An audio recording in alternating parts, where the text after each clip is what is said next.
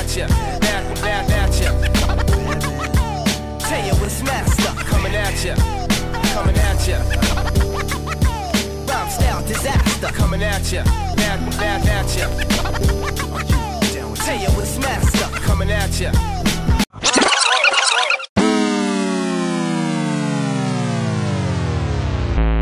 Ho ho ho, dumbass. Dans ta face, dans la face de tout le monde sur les internets. J'espère que ça va bien. En ce jeudi midi, moi ça va bien. Je viens de me goinfrer une belle banane. Quel propos, ma foi, gros. Ouais, c'est important. Euh, vous le savez pas, mais moi, avant de faire des choses importantes, je suis pas quelqu'un qui mange beaucoup dans la vie. Et euh, avant d'avoir euh, des choses importantes, d'avoir à mettre mon énergie dans quelque chose que j'apprécie, j'aime toujours m'enfiler une bonne banane euh, pleine de potassium et de vitamines pour garder ma santé up-to-date. Et aussi, ça me fait faire un lien, je ne l'ai pas dit au dernier épisode, je ne sais pas si vous vous rappelez de ma belle bouteille ici, hein? ma belle bouteille disponible, Purity, avec un beau filtre pour les gens qui regardent euh, le direct sur les médias sociaux, euh, les gens qui écoutent le podcast ne la verront pas. Je vous mets les liens en commentaire de cette belle bouteille, ma foi, qui est géniale, qui est une belle innovation, un beau, euh, comment je pourrais dire, un beau partenaire pour mes activités professionnelles. Donc, les gars de chez Purity m'ont fourni une belle bouteille d'eau avec un filtre ça ressemble un peu à ce que vous avez vu dans le passé chez Brita, mais là, c'est un nouveau filtre qui est vraiment breveté et euh, qui permet l'élimination de 99,99% des microbes, des virus, des coronavirus, des métaux lourds, euh, puis de tout ce qui est, qui est pas bon finalement dans l'eau. Tu sais, moi je disais souvent avant, l'eau c'est la vie, il faut boire de l'eau. Euh, oui, mais il faut boire de l'eau de bonne qualité. Euh, et cette bouteille d'eau là, il y a des tests qui ont été faits. Ils ont même pris de, l'eau avec de l'essence finalement. Puis ils l'ont fait passer dans le petit filtre, puis ce qui était consommé par la paille euh, avec des tests était une eau qui était propre et euh, potable à 100%. Et ils l'ont fait aussi dans des cours d'eau qui avaient beaucoup de bouettes, beaucoup de coliformes animaux aussi. Et c'est la même chose pour la bouteille d'eau, ça l'a permis de, pouvoir euh, nettoyer l'eau. Donc, tu sais, si jamais tu es quelqu'un qui aime aller dans la nature comme moi, puis tu peux pas te traîner un 4 litres d'eau, mais ça peut être quelque chose de pratique d'avoir un investissement sur une bouteille d'eau comme ça qui te pèse rien dans ton sac puis tu la remplis lorsque tu en as besoin Je vais mettre les liens dans les commentaires pour les gens qui veulent s'en procurer une. Et on n'oublie pas, euh, il y a aussi un concept, euh, si tu en achètes deux, euh, parce que je vais mettre le lien pour ça, ben tu en achètes deux, officiellement, tu en reçois deux chez toi, une pour toi, une pour ton ami ou une pour toi ou ton, ton partenaire de vie. Puis ben il y en a une troisième qui va être envoyée dans les pays où c'est un petit peu plus moins, euh, un petit peu plus moins, excusez-moi, c'est un peu moins facile d'avoir accès à de l'eau potable. Donc encore là, ben il y a des, des parties du monde où c'est c'est moins réaliste, il y a des kilomètres des fois pour avoir accès à de l'eau qui est potable. Ben là, euh, encore là, quelqu'un pourrait sortir euh, voir une flaque de boîte finalement, pouvoir euh, remplir sa bouteille d'eau de cette flaque de boîte-là brunâtre et l'eau qui serait consommée par la petite paille à la suite du filtre va être de l'eau 100% potable aussi. Donc, euh, c'est magnifique. C'est magnifique. C'était la petite promo d'entrée de jeu. Là, euh, je ne sais pas si on s'attend à ce que je fasse une montée de lait parce que j'en ai eu dans les dernières semaines. Si tu as besoin d'avoir une montée de lait aujourd'hui, ben, je vais en avoir une courte, mais je pense qu'elle va être punchée. Euh, j'ai pas j'ai pas utilisé mes médias sociaux dans, dans la dernière semaine pour donner mon opinion sur ce qui se passe aux États-Unis et le droit à l'avortement. Euh, la chose est simple, c'est que ça ça se passe pas ici au Québec, ça se passe pas au Canada, donc tu sais je voyais pas de, de coup d'éclat de, de mon côté là-dessus. Il y a des gens qui m'ont demandé, par contre, sur mes médias sociaux, à savoir c'était quoi mon opinion sur le sujet, moi qui a une grande gueule sur bien des affaires. Ben, je vais vous le dire d'emblée de jeu. Euh, regarde, c'est vraiment simple. Mon opinion est celle-ci, puis euh, tu peux te faire une tête avec ça rendu là. OK? Moi, si le fait que j'ai une relation sexuelle consentante ou non consentante, dans le sens de mon côté à moi, exemple, si quelqu'un m'agresserait sexuellement, ou j'aurais euh, nuit avec quelqu'un, euh, je serais aux études, ou je serais malade, ou j'aurais une situation économique difficile, ou toutes sortes de raisons. Bon.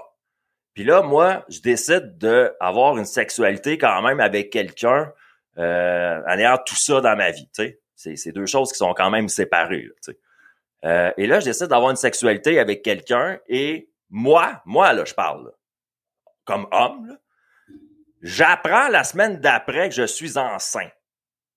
Donc là, mon médecin, là, dans cette réalité-là, c'est ce que je vous dis, là, c'est que moi, je vais avoir mes deux testicules pour les prochains neuf mois qui vont gonfler, gonfler, gonfler, ressembler à m'emmener à des gros melons d'eau dans mes culottes. Je vais plus être capable de me gérer, de me placer. Ma vie va changer au complet jusqu'au moment où là, euh, ces grosses euh, testicules-là de melons d'eau vont enfanter un bébé.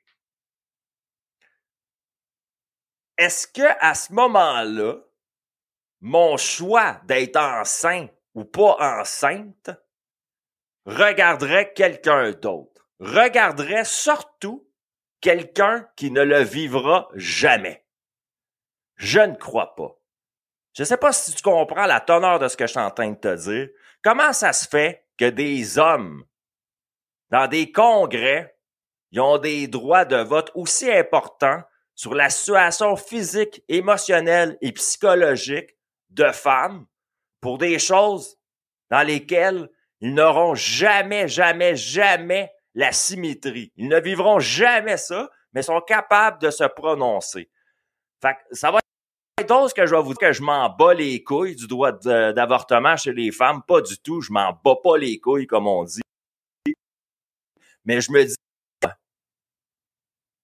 c'est pas mon choix à moi, avec ma belle barbe et mes belles lunettes aujourd'hui, de dire aux femmes quoi faire avec leur corps, puis quoi faire avec leur sexualité, puis quoi faire avec leur maternité, puis quoi faire avec leurs organes reproducteurs. C'est pas à moi en tant qu'homme de dire c'est-tu correct ou c'est pas correct. Voilà mon opinion aujourd'hui. Je dirais rien de plus. T'aimes ça, t'aimes pas ça, ça te regarde. Moi, je te dis, j'aimerais pas qu'on gère ma vie. Bon. Fait que j'essaie de pas gérer celle des autres, tout simplement. Notre invité aujourd'hui sur un ton un peu plus poétique et sympathique, euh, justement, euh, je crois pourrait apprendre de belles choses sur la sexualité à beaucoup de gens. Euh, moi, je l'ai rencontré par les internets. Je l'ai trouvé, ma foi, très originale, différente, intéressante, inspirante à la fois. Et en plus de ça, j'ai eu la chance de la rencontrer en personne avec ma partenaire de vie, ma belle lady. On a eu la chance d'avoir un atelier VIP avec elle on était, moi, ma blonde, puis elle, à vivre des choses, ma foi, originales, complètement différentes de ce qu'on vit normalement dans une semaine normalisée dans la société. Puis je vais vous dire que malgré que mon couple va bien dans la vie, ben c'est sûr et certain que ça l'a fait des étincelles puis des flamèches aussi, que ça l'a aidé à beaucoup de choses. C'est une personne, on va lui demander directement qu'est-ce qu'elle fait dans la vie puis pourquoi elle le fait. Puis on va apprendre à la découvrir aujourd'hui ensemble je reste rentré dans ma face, dans votre face, puis on va être dans sa face elle aussi. La belle Lia Conscience. Comment ça va, Lia? ça va, ça va. Ça va comme quelqu'un qui transcende chaque jour euh, son passé et, incarne son futur de plus en plus. Ça va à chaque minute différemment, mais ça va. Salut. Est-ce que tu te sens bien? Est-ce que je me sens bien? Et ouais, ça va. ça va. non, ça va, c'est good. Merci. Qu'est-ce que ce que tu es en train de dire finalement, d'une manière que les gens peut-être qui s'y comprennent pas, c'est que toi, es, tu transmutes beaucoup de choses dans la dernière période. Tu fais beaucoup de, de, de travail de libération, comme on appelle. Ouais, on peut dire ça comme ça. Euh, je pense que chaque personne en éveil de conscience et de Kundalini euh, et sur un chemin de transmutation, de, de transformation, de transcendance même. Et euh, donc, c'est un peu le roller coaster, comme on dit. Et, et, et, particulièrement des personnes comme moi, comme hypersensibles ou médium, c'est-à-dire que je canalise au niveau physique, physiologique, kinesthésique des émotions, euh, donc que ce soit les miennes, le passé, euh, que ce soit de d'autres personnes aussi. Donc euh, disons que mes journées sont sont toujours intenses. Je vis la vie de façon fucking intense. En une journée, je peux passer à travers Ouais. tout le spectre. euh, ouais. Donc, euh, donc là, c'est ça. Je pourrais développer plus là. En ce moment, j'ai commencé euh, depuis le week-end dernier, je crois. J'ai choisi de faire un mois euh, en dehors des réseaux sociaux. Donc, j'ai fermé les applications, etc. Euh, D'ailleurs, le fait qu'on fasse l'interview aujourd'hui, c'est spécifique parce qu'on avait déjà euh, cédulé et que j'avais vraiment hâte Ouais. et je suis contente de, de pouvoir le faire avec toi. Euh, mais à part ça et à part dis le- parce que tu me l'as- Excuse-moi, c'est vrai ce que tu dis. Tu me l'as même précisé par messagerie cette semaine parce que je fais toujours un lien avec l'invité là, pour que les gens comprennent. Puis Lia m'a dit euh, qu'il n'était pas en utilisation de ses, ses médias sociaux là, pour une pour une période. Fait que si les gens ils veulent euh, ils veulent faire une enquête là, puis pas croire ce qu'on dit comme propos en ce moment, là, ben c'est la réalité. Et pourquoi Lia est sur Facebook en ce moment? La seule raison, c'est qu'elle n'avait pas à y passer. C'est que moi j'envoie un lien pour mon studio, tout simplement. Elle arrive dans mon studio. Donc oui, en ce moment. Euh, ben, je te le confirme, j'ai regardé. Tu es en direct sur Facebook avec moi, mais tu ne l'utilises pas. C'est juste pour préciser aux gens qui, diraient Ouais, mais là, elle dit qu'elle n'est pas sur Facebook, mais elle l'est. Non, t'es pas sur Facebook, tu es dans ma face. Sauf que moi, je décide de repartager ça sur Facebook. Ok, on est en live Facebook là. On est en live partout dans le Ah monde. Lia. Good, ben ça, ça va être, ça va Ah, être c'est le seul parce que moment t'as où fait- j'apparais. Lia est comme Ah là, c'est en direct pour vrai, là. Non, mais je viens de capter que là, je suis sur Facebook, mais sans être. Enfin bref. Donc, disons, en gros, pendant un Ouais. mois, euh, un mois, j'ai fermé les réseaux sociaux, j'ai désinstallé les applications. Donc, euh, j'observe à chaque jour les réflexes qu'on a, euh, tellement d'addictions, où on est tous addicts à tous ces trucs-là, c'est fou. Le, le geste, c'est comme de vouloir avoir le petit, ok, regarder quelque chose d'intéressant et tout. Fait que là, fait que là, il y a plus ça. Euh, fait que là, je regarde mes mails à chaque fois. Mais euh, bref, c'est vraiment intéressant. Euh, J'ai choisi de vivre ce- cette expérience-là pour vraiment prendre un temps, prendre une pause de recul, parce que ça fait des années en fait que je fais des vidéos tout le temps et, euh, et même en rituel, donc de façon très euh, authentique et euh, intime. Donc je pourrais en parler peut-être après, euh, parce que là je suis commencé comme boum boum direct là, sans intro. là. Mais euh, y a pas de- mais en gros, euh, je prends ce mois-là pour vraiment me reposer. non, Ouais. apprendre à me reposer, euh, Ouais. libérer des choses du passé, parce que là, j'allais passer à un autre niveau dans mes, euh, dans mon entreprise et dans euh, les rituels que je fais. Et là, je voulais vraiment, j'ai vraiment appris et j'apprends encore l'importance de la responsabilité qu'on a en tant que leader.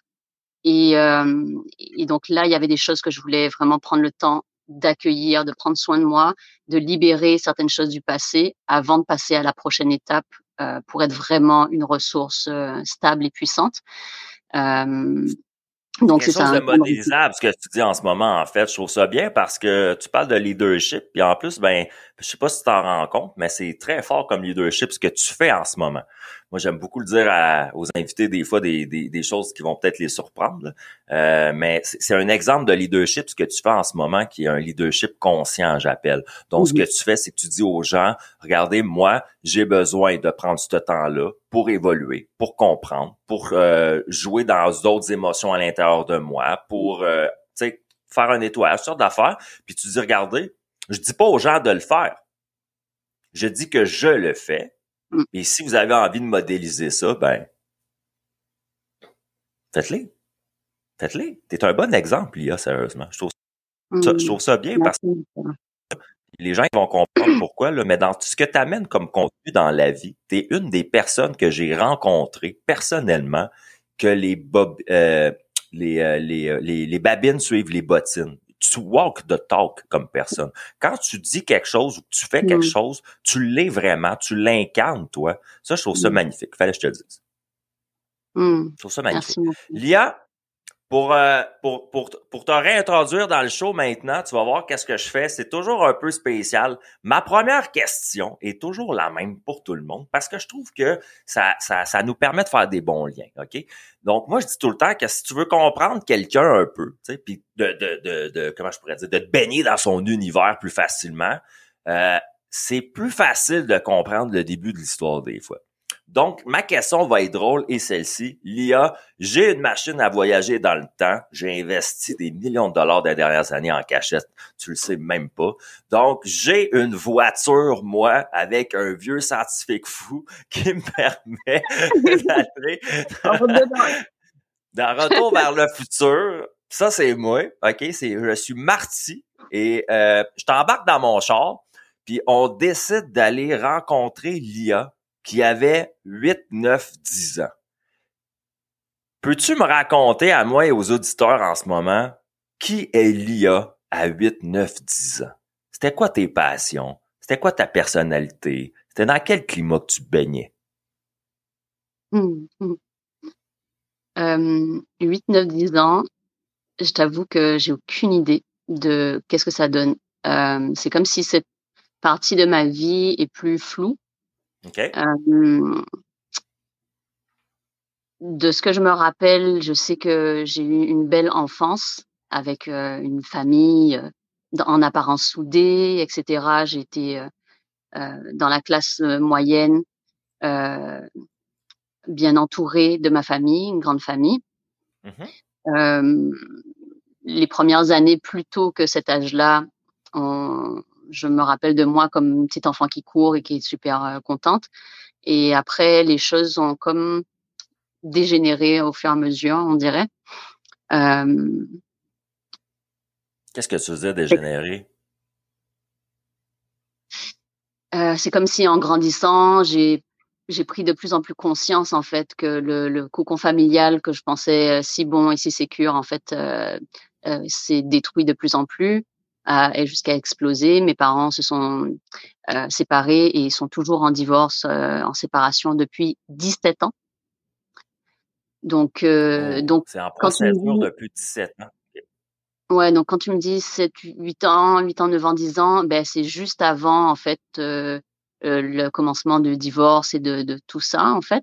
Et comme je suis une, une, enfant, ben, que j'étais un enfant hyper sensible, c'est-à-dire que je captais des émotions, des choses des autres, mais sans comprendre en fait. Ça c'est maintenant oh, que je me là mais je comprenais pas en fait que que je vivais ça, que je captais des choses qui étaient plus grandes que moi sans pouvoir les, les comprendre. Fait qu'en gros, j'ai capté beaucoup toutes les émotions de ma mère, toutes les frustrations, tous les trucs. Enfin bref, j'ai absorbé tout ça et en gros, je, je, portais des émotions en moi depuis que j'étais petite qui me dépassaient, que je comprenais pas et qui me faisaient souffrir. Et, euh, et j'ai grandi avec et, euh, et mes parents se sont séparés, ont commencé à se séparer. Finalement, moi, je suis après, je suis même partie au Canada faire mes études, etc. Sauf que toute ma vie jusqu'à maintenant, la moitié de ma vie, littéralement, mes parents sont jusqu'à maintenant en séparation. Et c'est encore le cas en ce moment.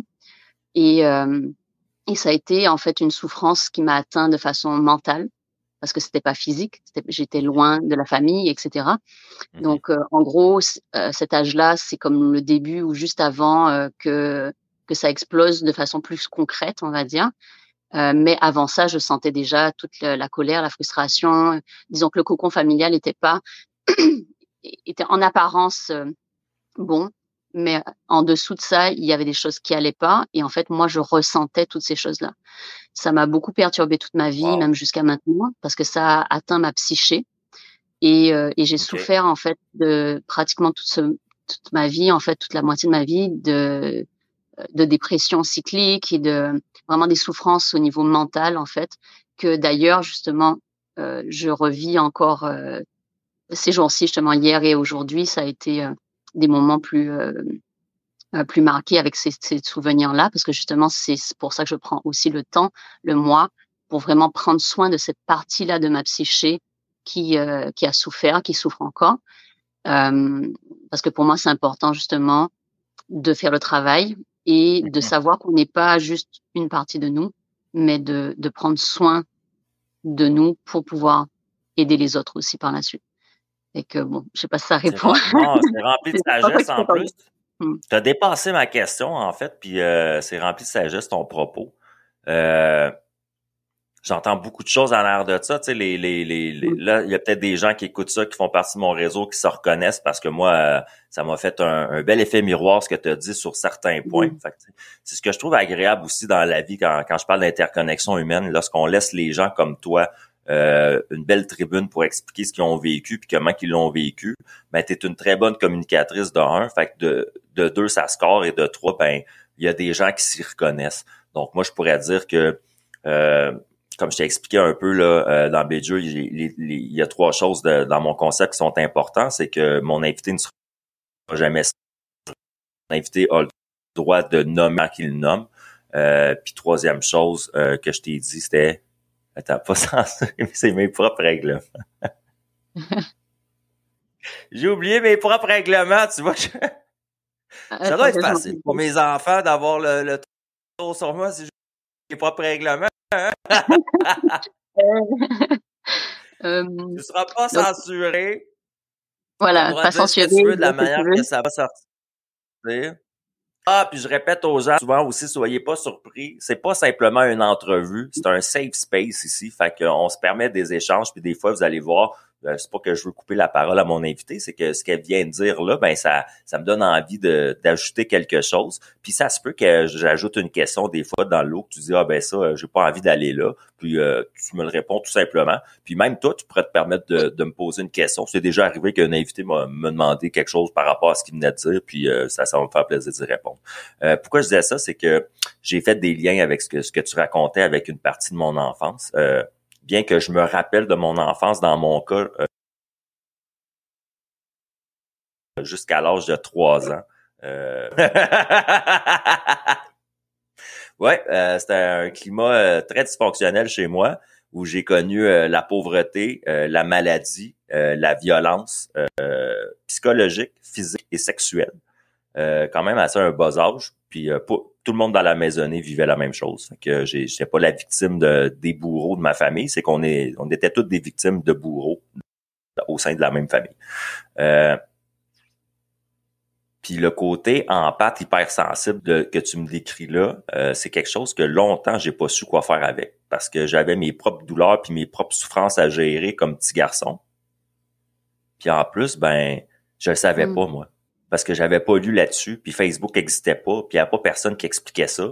Mais j'avais tout le tous les cauchemars intérieurs de ma mère puis de mon frère à nettoyer aussi, puis tout notre bourreau à la maison, ce qui nous faisait vivre lui-même, je le ressentais des fois parce qu'il y avait des problèmes de maladie mentale assez importantes. Euh... Toi, là, qui...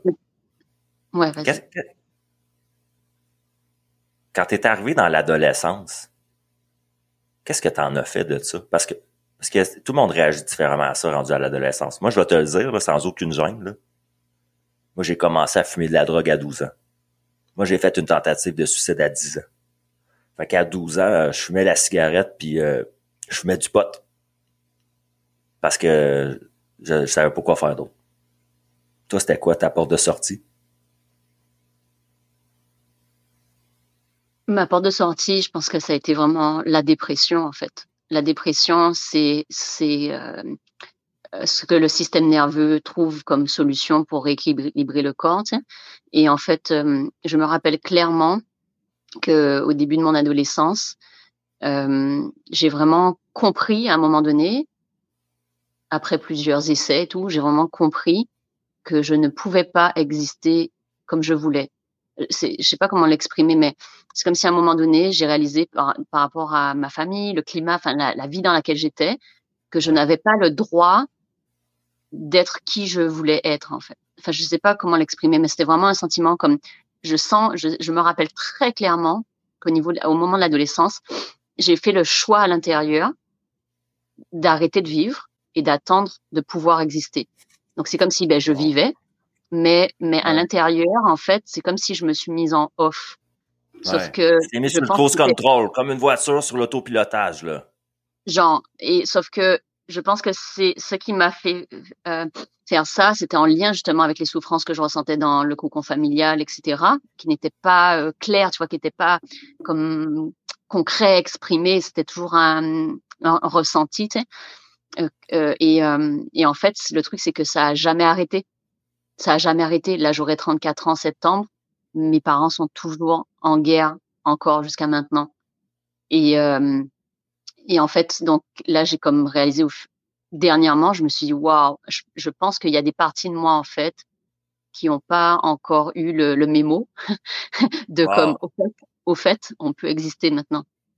c'est comme si je suis en train de reprogrammer mon, mon système, littéralement, et euh, est-ce qu'on t'a demandé de choisir un camp là-dedans, Lia? Parce que tu parles de guerre qui est sur une longue période. Est-ce que tes parents, maladroitement, ils ont voulu que tu te positionnes d'un côté ou de l'autre à un moment donné?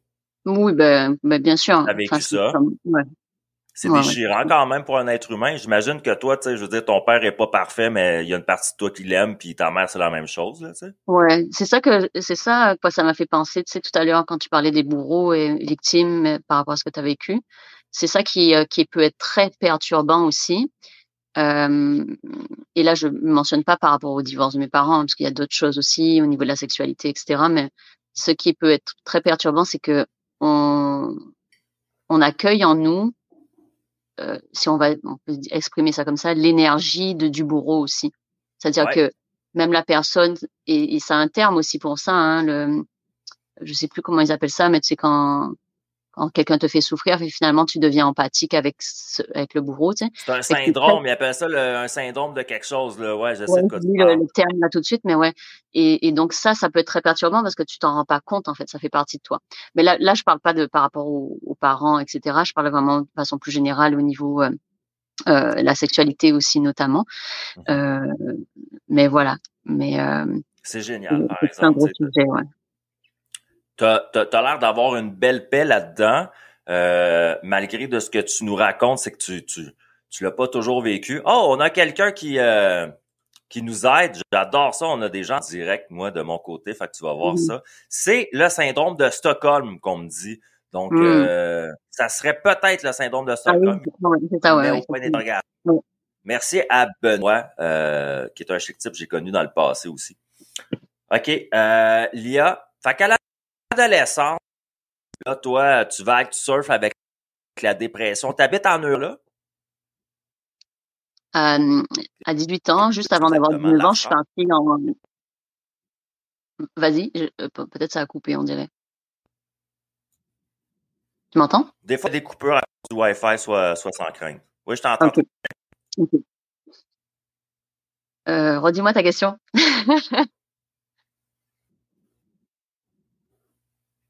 j'ai été euh, tourné par un message qui est apparu en même écran. Donc, on me confirme encore que c'est le syndrome de Stockholm. Et là, j'allais dire, ah oui, qu'est-ce que c'est? Euh, là, tu, tu, tu, à l'adolescence, là, tu, tu vivais avec la dépression, finalement. Mais euh, je sais pas si c'est ça la question que je t'avais posée, mais c'est elle que je vais te poser. Non, oui, ouais, je me rappelle. Euh, euh, tu m'as dit que j'étais en Europe. Oui, c'est ça. Après ça, je te disais, toi, tu vivais ça en Europe à l'adolescence. Euh, est-ce que c'était ça? Non. Ou je me trompe? T'étais-tu canadienne? T'étais-tu européenne? Euh, moi, je viens de la Guadeloupe, des Antilles. Donc, euh, une merveilleuse oh, île sans hiver, euh, au chaud, avec les cocotiers. voilà, l'île française. Et, et, donc, à, à, 18 ans, où j'allais presque avoir 19 ans, je suis partie au Canada pour faire mes études. À l'époque, j'étais fiancée, donc on est comme partis ensemble et tout pour faire les études, etc. J'ai une partie de ma famille qui est au Canada.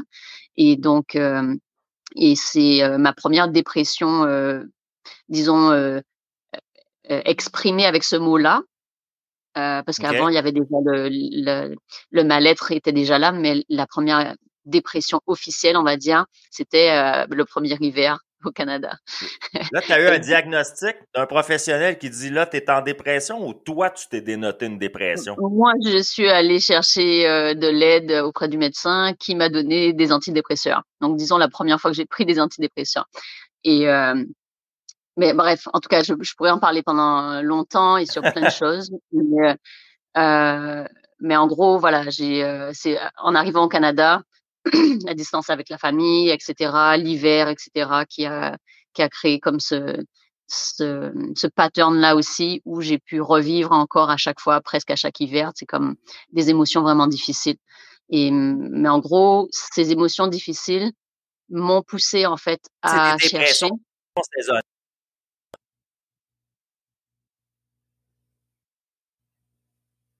Attends, vas-y, redis, ça a coupé.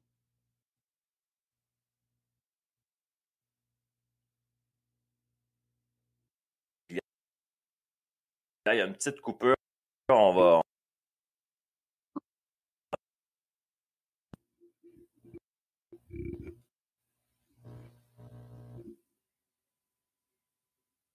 Pourquoi il y a une coupure? Est-ce que tu es toujours là, là?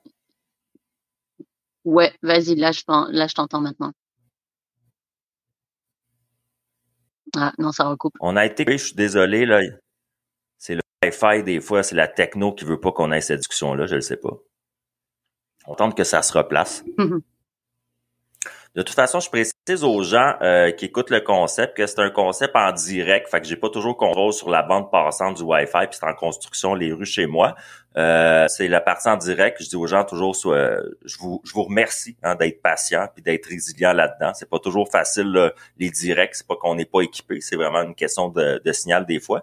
Mais euh, lorsque ça va être disponible en format podcast, les parties où c'est euh, moins facile d'avoir de la compréhension vont être nettoyées. Donc, les gens qui vont avoir accès à l'audio dans la bibliothèque podcast un peu plus tard cet été, euh, soyez pas surpris, ça se peut que dans les entrevues là, qui duraient une heure, une heure et quart, que ça se raccourcisse à 45 minutes, une heure, parce que je vais tenter de garder l'essence des discussions avec mes invités en enlevant ces bouts-là où la technologie n'était pas de notre côté. Donc là, je pense que ça s'est replacé. Yes.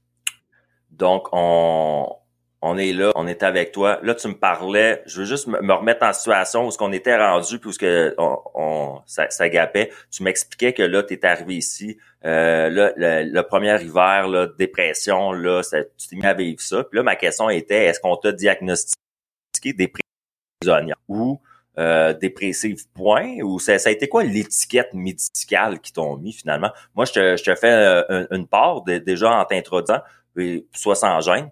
Euh, moi, j'ai un diagnostic de dépressif chronique depuis l'âge de 10 ans. Ça fait 26 euh, ans, vie avec la dépression chronique à l'intérieur de moi qu'on m'a expliqué. Euh, donc, j'ai à, comprendre qui je suis là-dedans, puis cette énergie-là.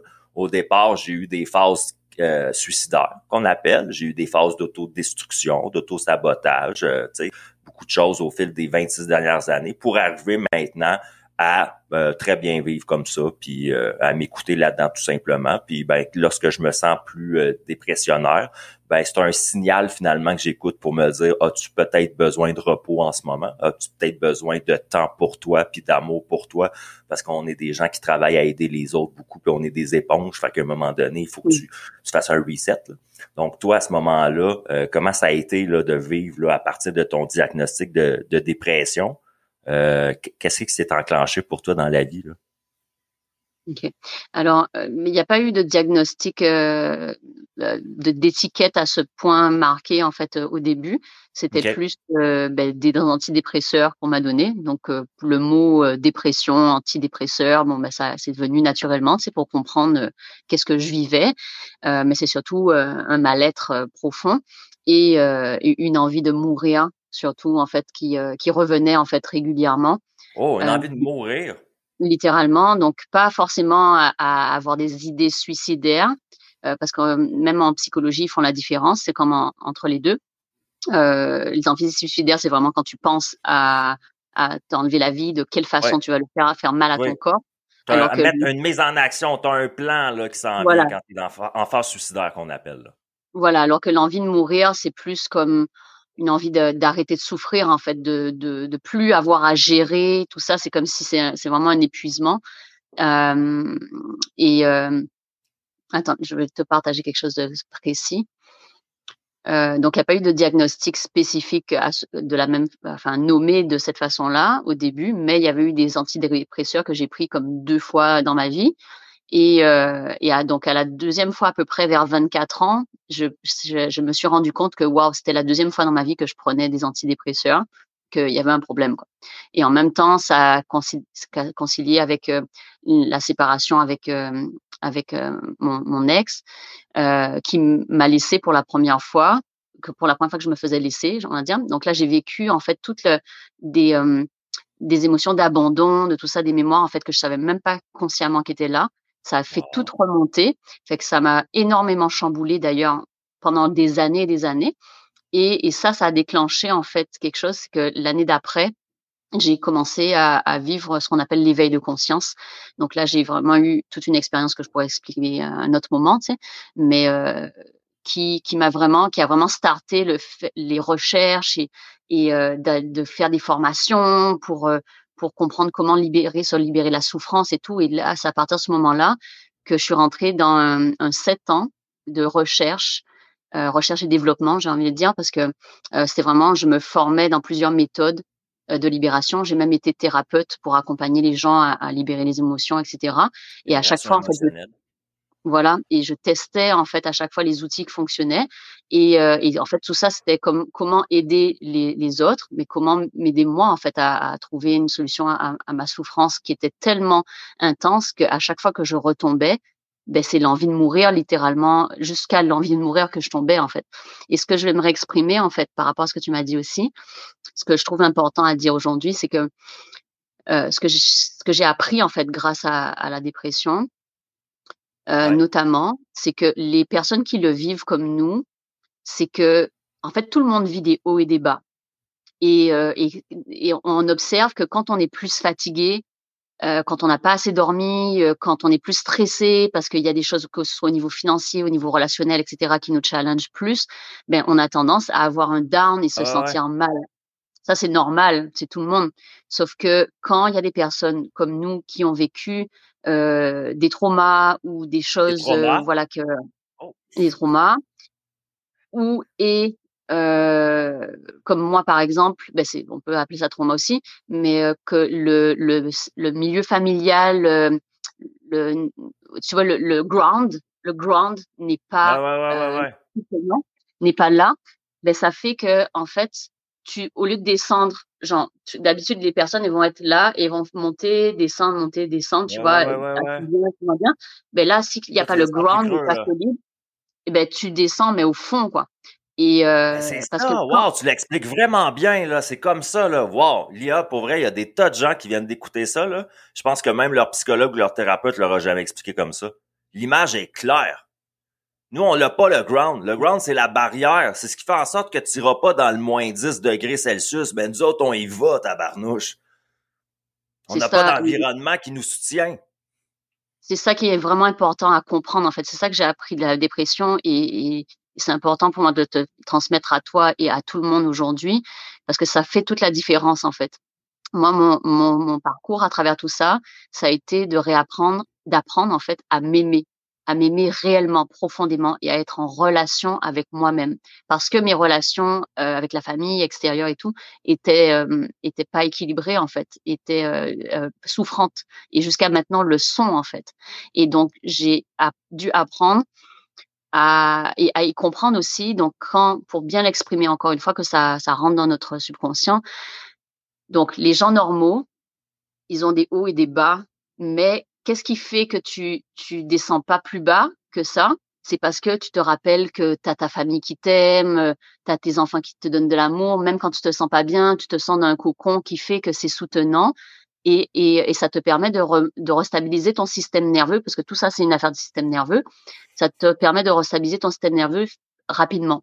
Sauf que les personnes qui ont, portent des traumas et euh, ou la dépression, etc., ben là, c'est comme si on descend, mais au fond. Fait qu'à moi, à chaque fois, jusqu'à fucking maintenant, à chaque fois que je me sens mal, que je suis fatiguée, stressée comme ces jours-ci, j'ai eu des, euh, des nouvelles avec les impôts, avec euh, des trucs, des trucs à payer, des trucs, euh, je suis comme, ok, je, je dis au bon Dieu, c'est comme, je sais que si tu m'amènes ces défis-là maintenant, c'est qu'il y a l'argent qui va rentrer, je serai capable de gérer, genre. Sauf que tu ça, c'est un certain niveau. Face.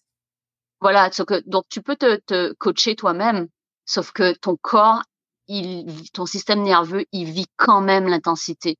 Fait que dès que, dès que moi je, je descends bas, ben je descends au fond dans le sens que c'est comme si il n'y a pas de sens à la vie en fait. C'est comme si cette souffrance-là n'a pas de sens en fait et, et, et que le seul moyen d'en sortir, c'est de, de, de, la mort en fait, la paix. Mmh.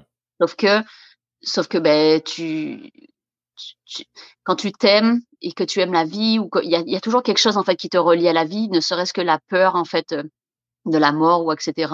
Il y a toujours quelque chose en fait qui te ramène à, à ne pas aller vers le suicide, tu vois, et ne pas forcément penser à, à, à ça. Mais c'est tellement vrai ce que tu dis. En plus, je le vois vraiment avec l'environnement, le support et tout ça, parce que, tu sais, bon, je te donne un exemple pour te, te, faire une confession. Je, je connais pas ta réalité à toi là-dessus, euh, mais la mienne est celle-ci. Quand ça va mal dans ma vie, j'ai... Je peux pas appeler ma mère, là, puis elle va me rassurer, là. Tu comprends? Ma, quelqu'un de ma un humain même adulte là, tu sais, je veux dire, j'en connais là qui appellent leur mère là quand il y a quelque chose qui se passe, puis là, réconfortante, puis elle va dire, exemple, euh, crois en toi, puis euh, si jamais il y a quelque chose, je suis là pour toi, puis on se voit dimanche, hein, t'oublies pas, t'amènes les enfants pour souper à la maison. Mais c'est sûr que quand t'as de la merde dans ta vie, puis que tu peux appeler ta mère, puis qu'elle te répond ça, ça doit être aidant, hein? Ça, je veux dire, ça doit guérir le bobo un peu, mais c'est pas tout le monde qui vit cette réalité-là. Puis moi, je la vis pas, puis il y a plein de gens qui la vivent pas, tu sais. Donc, mmh. Donc, je, je, je, vois réellement ce que tu veux dire dans l'idée, et je dis pas que c'est la faute de ma mère, c'est pas ça que je suis en train de dire, mais dans le sens, l'environnement dans lequel un humain baigne a autant d'importance dans son réactionnel au départ, dans ce qu'il va devenir, que l'environnement externe autour que l'environnement interne à l'intérieur de ce qui se passe. Puis ça interagit ensemble. Puis la réponse de ces deux univers-là va venir jouer sur un tas de choses, comme tu le dis, des, même jusqu'à amener à la dépression. Christy, il faut, qu'on on se le dise à un moment donné. moi, je pense que les êtres humains, on est fait pour être joyeux. On est fait pour se sentir bien et joyeux. Puis que lorsqu'on vit pas ça, ben, ça nous amène de l'autre côté puis là, ben, ce côté-là, des fois, il est pas toujours facile à revenir là, pour les gens. L'IA, toi, tu été en quête de découvrir des, des, des, des manières, des solutions. Euh, drôle, drôle de question. Qu'est-ce que tu faisais dans la vie avant de faire ce que tu fais? Mm-hmm.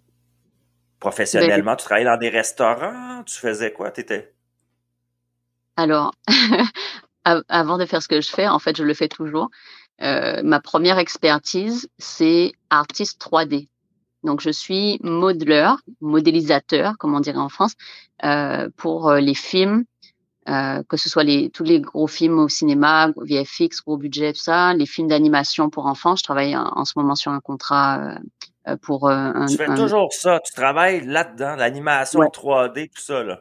Ouais, à temps partiel. Et et donc euh, donc c'est très dans c'est très créatif en fait j'ai toujours été dans le domaine artistique et euh, donc j'ai envie de dire que je travaille dans la 3D et dans la 5D parce que là il y a tout la 3D en fait, en fait qui euh, qui est vraiment littéralement la 3D tu sais je le vis à, tous les niveaux de cette façon là et, et dans la 5D ben c'est au niveau des rituels chamanico-tantriques on pourrait développer après mais c'est ça là, là donc tu étais une fille qui vivait un mal-être qui travaille dans, dans l'innovation, là, 3D, l'imagerie, tout ça. Puis là, il arrive un moment donné où tu es tanné de, de, de vivre ça et de, de, de circuler là-dedans. Et j'imagine qu'un matin ou un soir, te dit là, c'est assez, là, je m'en vais à la quête de solutions. C'est quoi ce point de contact-là? Comment c'est arrivé le moment de ta vie où tu as dit il faut que j'aille il faut que j'aille explorer des choses. Là, faut que j'y aille là parce que je vais mourir. Tu sais, c'est un peu drôle à dire, mais tu vois où est-ce que je veux m'en aller? ah ouais. Oh, moi, je demandais à mourir. Je demandais à mourir. J'étais quoi. C'est ça. Mais, ouais, en fait, là, tu parles de c'est quoi mon, mon moment d'éveil, tu sais, mon, mon premier. Ouais, le, le, le, switch. Ouais, le, shift, le switch. Et euh, en fait, c'est comme à six mois avant la fin de, de mes études en 3D, en fait, pour dire, faire l'histoire vite fait, quand j'étais petite, à chaque fois, je voyais les gens qui avaient des passions. Et je trouvais ça magnifique des gens qui avaient des passions, mais moi je trouvais que j'en avais pas. En fait, j'avais pas un truc en particulier qui me faisait comme waouh et euh, qui me faisait euh, me donner envie de vivre, tu vois. Et, euh, et en fait, après, j'ai trouvé la 3D quand on nous a forcé à trouver qu'est-ce qu'on allait faire dans la vie. Tu sais. Fait que j'ai découvert ça. et C'était le seul métier qui m'intéressait. Et parce qu'on pouvait créer des mondes. Et et en fait, euh, donc j'ai fait mes études là-dedans. J'ai fait plusieurs années d'études pour vraiment parce que c'était c'est très compétitif comme euh, domaine. Et en fait, six mois avant la fin de, de mes études. Euh, alors que j'étais reconnue vraiment dans, pour mon travail, dans ce que je faisais, tout ça, en tant que modeleur, etc. Et euh, le dernier six mois, ça a été genre au top. On a fait un projet super, etc. Sauf que ça faisait déjà deux ans et demi que je sentais, j'avais déjà fait des dépressions auparavant, et je sentais que, que j'allais finir par craquer parce que j'étais toujours à fond, à fond, à fond, je m'en demandais trop. Et, euh, et je sentais que j'allais craquer. Finalement, pendant l'été, ben, euh, j'ai eu un contrat de 3D euh, une entreprise qui m'a embauché pour créer tout un pipeline, un truc vraiment, euh, vraiment intense. C'est comme vraiment, c'était comme une grosse opportunité. Sauf qu'après ça, après avoir signé ce mmh contrat-là, ben, j'ai une entreprise, la première entreprise en VFX qui voulait m'embaucher. Donc, je pouvais pas dire non non plus à ça. Donc, j'ai décidé de faire les deux en même temps, alors que j'étais déjà trop intense. Donc, dépression, ça vient aussi avec euh, le go, go, go, go, go, go tout le temps, là, la pression. Voilà. Et à un moment donné, mais ben, le corps, il a besoin de dépression. Dépression. Parce qu'il y a trop de pression, on peut m'emmener le corps, puis le cerveau, il fait comme. Voilà. Avec parenthèse, pour euh, gérer aussi la dépression, c'est de remettre de l'amour là-dedans, en fait. De, en fait, c'est parce qu'on est en train, il faut réaliser que, juste parenthèse, hein, pour, dire un mot sur la dépression, il faut réaliser qu'en fait, notre notre cerveau, notre système nerveux a été entraîné littéralement à se sentir mal avec mmh. toutes les histoires et les trucs qu'on se répète et tout ça.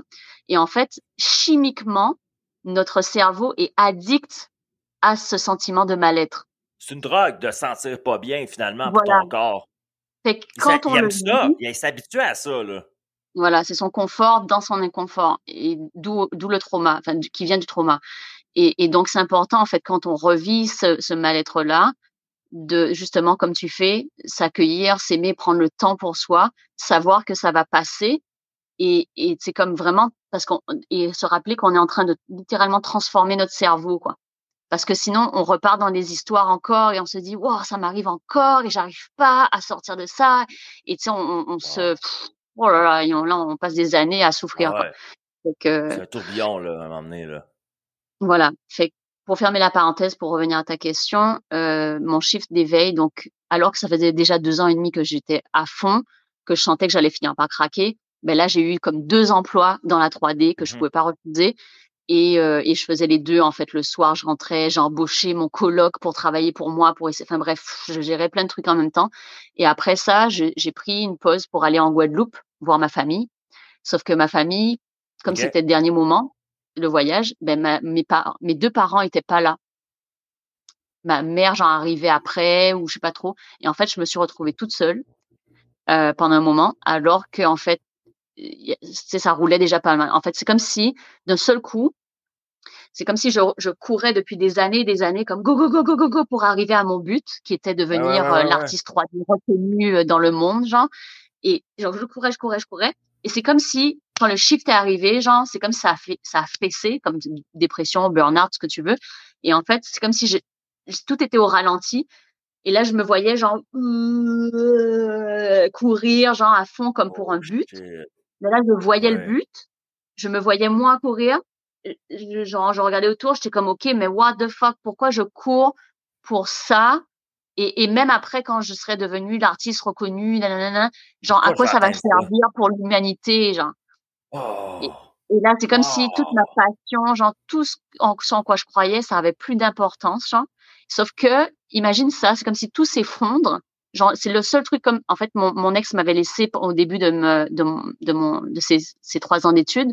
Et donc, en fait, toute cette douleur-là d'abandon, de tout ça et, tout ce que ça a fait remonter, qui était lié aux dépressions, etc., mais j'ai tout mis ça de côté pour focuser sur ma, mon travail, ce que ma passion. J'étais loin de ma famille l'école, c'était tellement intense que les amis que j'avais, c'était les amis de l'école. Et en fait, j'étais tellement à fond dans un tunnel de, de, ça que quand ça allait bientôt finir et quand j'ai vécu tout ce shift-là, mais c'est comme si ça a fessé en mode, mais ça a aucune importance en fait, ça a plus d'importance. Sauf que j'étais seule à vivre ça parce que tous mes amis étaient passionnés et étaient super contents de de travailler dans le domaine. Et en fait, on a été super récompensés. Mais oui, on a fait un projet de malade, genre les gars de Game of Thrones. C'est l'entreprise qui, qui est reconnue pour avoir fait Game of Thrones. C'est pour eux que je voulais travailler à la base. Ben, c'est eux qui m'ont demandé, qui voulaient m'embaucher en premier. Et j'ai dit non. J'ai dit non parce que c'était de nuit et que je savais que, que vu mon état, si je travaillais de nuit en hiver, mais j'allais même pas finir l'hiver, quoi. Fait, Ah, et, et j'ai refusé plusieurs emplois parce qu'il y avait plein d'entreprises qui voulaient m'embaucher parce que j'étais vraiment douée, tu sais.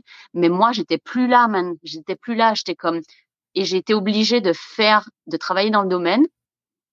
Et, et, et, ça a été comme, ça a été terrible. Je pleurais à chaque jour euh, dans les toilettes euh, parce que j'avais l'impression d'être en prison. Wow. Parce qu'en fait, tout ça, je vivais mon éveil et je réalisais qu'en fait, j'étais comme dans la matrice, en fait emprisonné dans un gros building à travailler sur un ordinateur enchaîné pendant 8 heures par jour et que ça allait être ça wow, wow, ma vie pendant les 30 40 prochaines années quoi.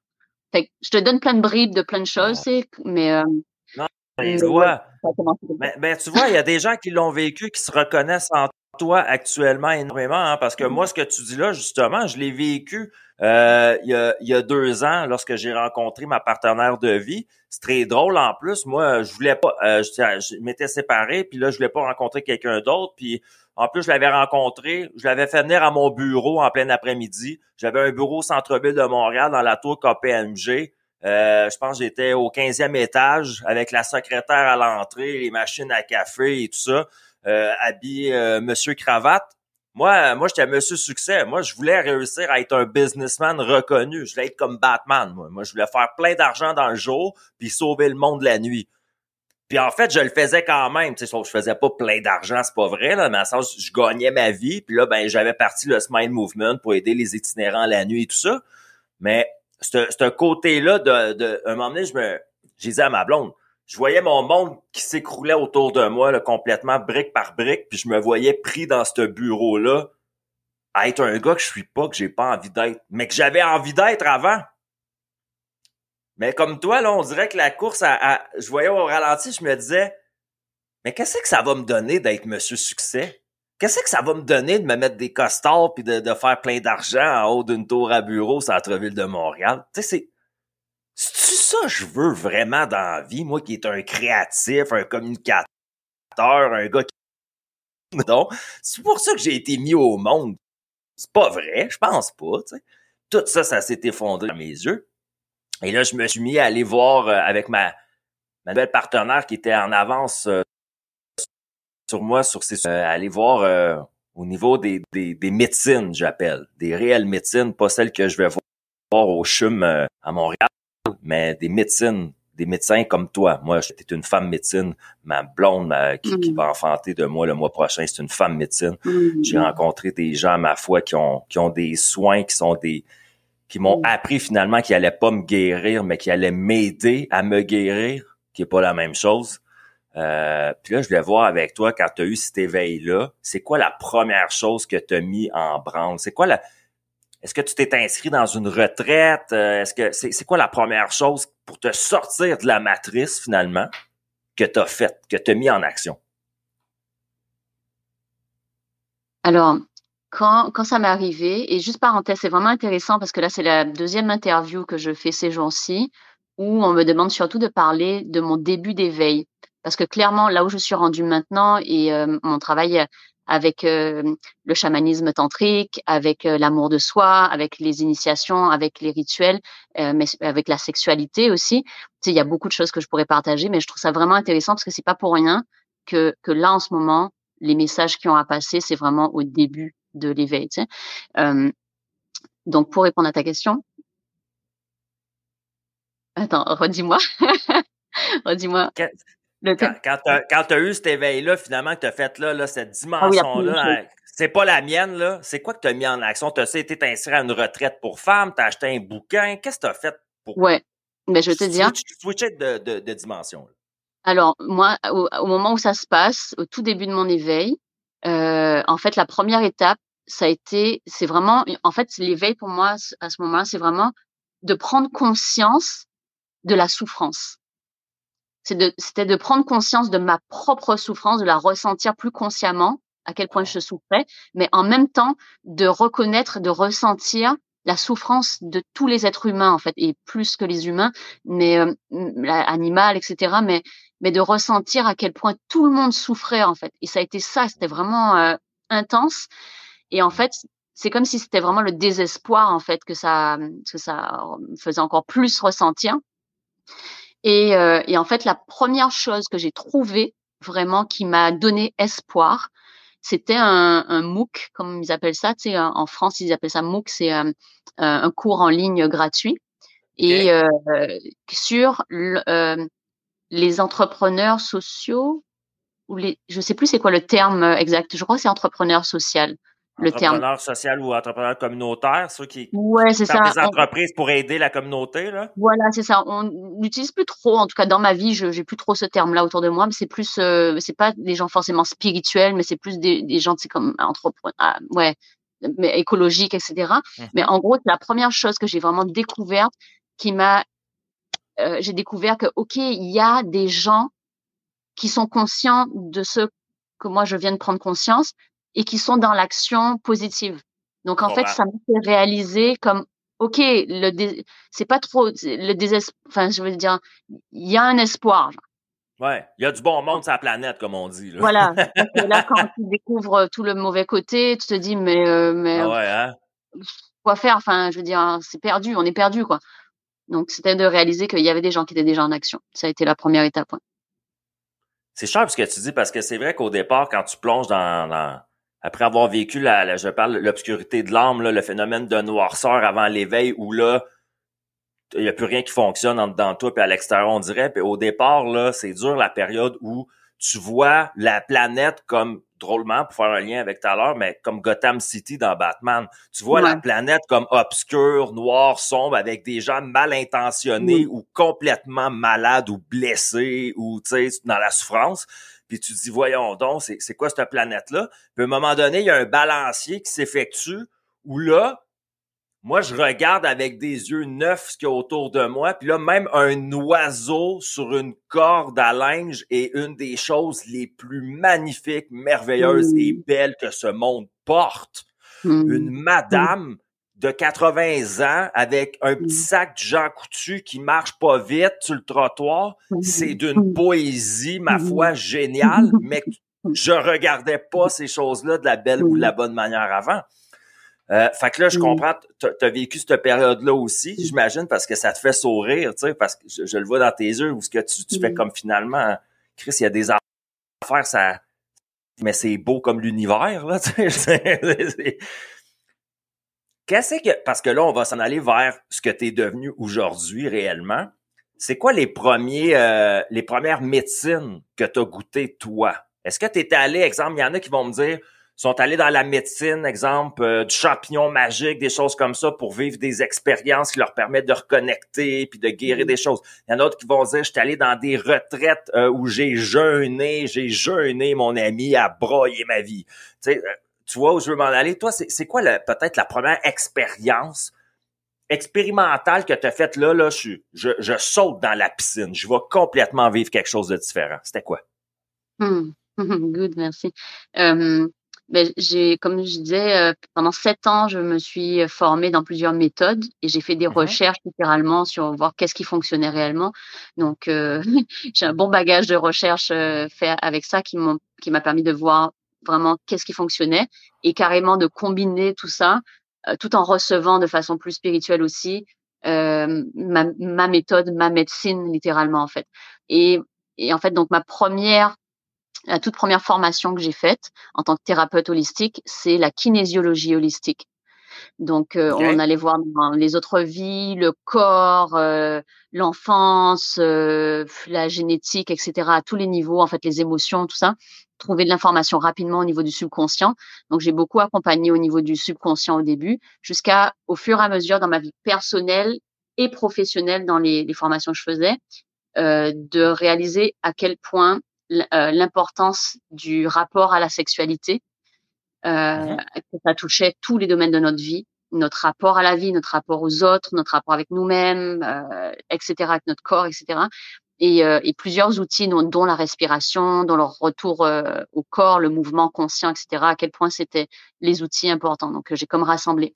Mais il y a des outils, euh, donc tous ces outils-là que j'utilise moi-même en fait à chaque jour et que j'enseigne. Et, et, et les, les, les d'autres outils aussi que j'utilise aussi jusqu'à maintenant et qui ont été transformatrices et transcendantales pour moi sont les médecines euh, des plantes, justement, comme tu, tu le mentionnais. et donc, je combine les deux, en fait. OK. Combine, donc, pour moi, il y a trois médecines qui m'ont vraiment, que je mette les doigts au bon, au bon endroit, qui m'ont qui m'ont permis de, de, me transformer littéralement. Trois niveaux d'intensité, le cannabis, le, la psilocybine et l'ayahuasca. Et donc, à chaque fois, ça a été pour moi, avec l'ayahuasca, c'est vraiment des rencontres à chaque fois. Euh, J'espère un jour pouvoir l'idée des, euh, des euh, rituels chamaniques avec l'ayahuasca, d'avoir cet honneur-là. Euh, les champignons aussi. Donc, ça, c'est ma médecine pour l'instant qui est plus accessible pour euh, vraiment faire des rituels. Déjà avec moi-même, mais j'utilise vraiment ça comme une médecine pour aller travailler quoi. C'est pas juste partir dans ou comme il y en a qui l'utilisent c'est comme ouais ça va tu passes une manière vraiment guidée, là. Ah ouais et, et, ça te ramène sur terre parce que tout ça l'important en fait de tout ça c'est de de réguler le système nerveux que ce soit la kundalini c'est le mmh système nerveux que ce soit le trauma système nerveux euh, que ce soit euh, euh, être en bliss devant excuse-moi en bliss devant l'oiseau sur la corde comme tu disais la mamie euh, versus être en enfer, littéralement avoir envie de mourir. Mais tout ça, c'est le système nerveux. Et d'ailleurs, en fait, j'aspire et j'aimerais avoir cette chance de pouvoir retourner aux études l'année prochaine, en fait, depuis cette mmh session, euh, pour étudier les, les, neurosciences cognitives. Je ne sais pas si la vie va me permettre de pouvoir le faire. Ce, mon système nerveux, surtout, va me permettre parce qu'il est vraiment fatigué.